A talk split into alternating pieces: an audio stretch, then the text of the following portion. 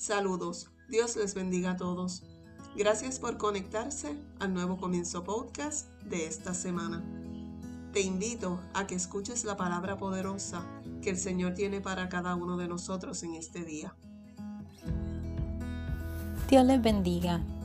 Y ya habiendo hablado anteriormente de conocer a Dios personalmente, de una relación con Dios, de los negocios de nuestro Padre, que es conveniente estar, ahora vamos a hablar del fruto del Espíritu que se debe ver en nosotros. Y ya que somos libres en Cristo debemos de dar frutos.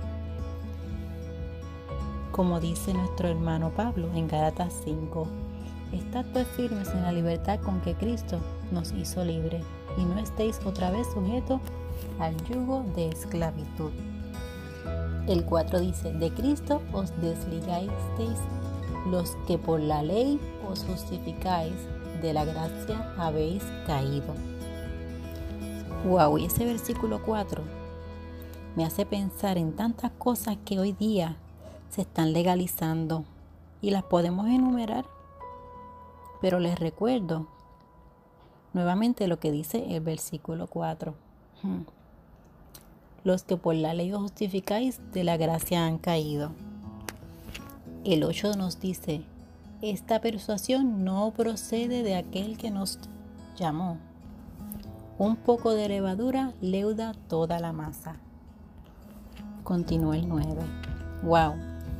Eso me recuerda esos momentos en que nos quieren hacer tropezar de nuestro andar en Cristo, de andar en el Espíritu, agradando a nuestro Señor, como nos dicen a veces.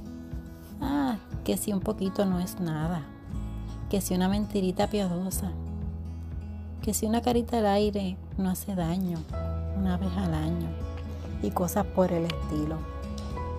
Pero en el 13 continúa diciendo, porque vosotros hermanos a libertad fuisteis llamados, solamente que no uséis la libertad como ocasión para la carne, sino servíos por amor los unos a los otros.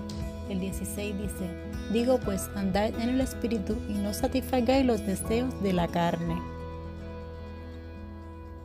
Continúa diciendo, porque el deseo de la carne es contra el espíritu y el espíritu es contra la carne y estos se oponen entre sí para que no hagáis lo que queráis, que es agradar a Dios.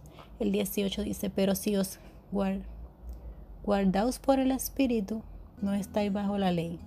Y manifiestos son las obras de la carne que son, y aquí viene, adulterio, fornicación, inmundicia, lascivia, idolatría, hechicería, enemistades, pleitos, celos, iras, contiendas, decepciones, herejías, envidias, homicidios, borracheras, orgías y otras cosas semejantes a estas.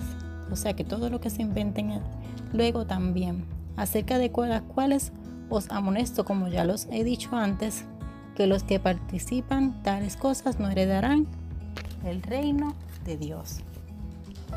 Pero en el 22 nos dice qué frutos vamos a dar ya habiendo sido libres.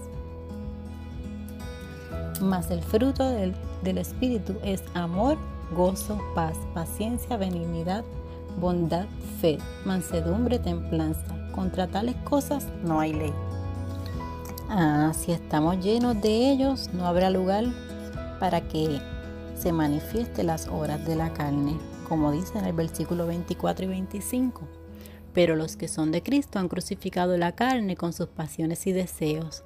Si vivimos por el Espíritu, andamos también por el Espíritu.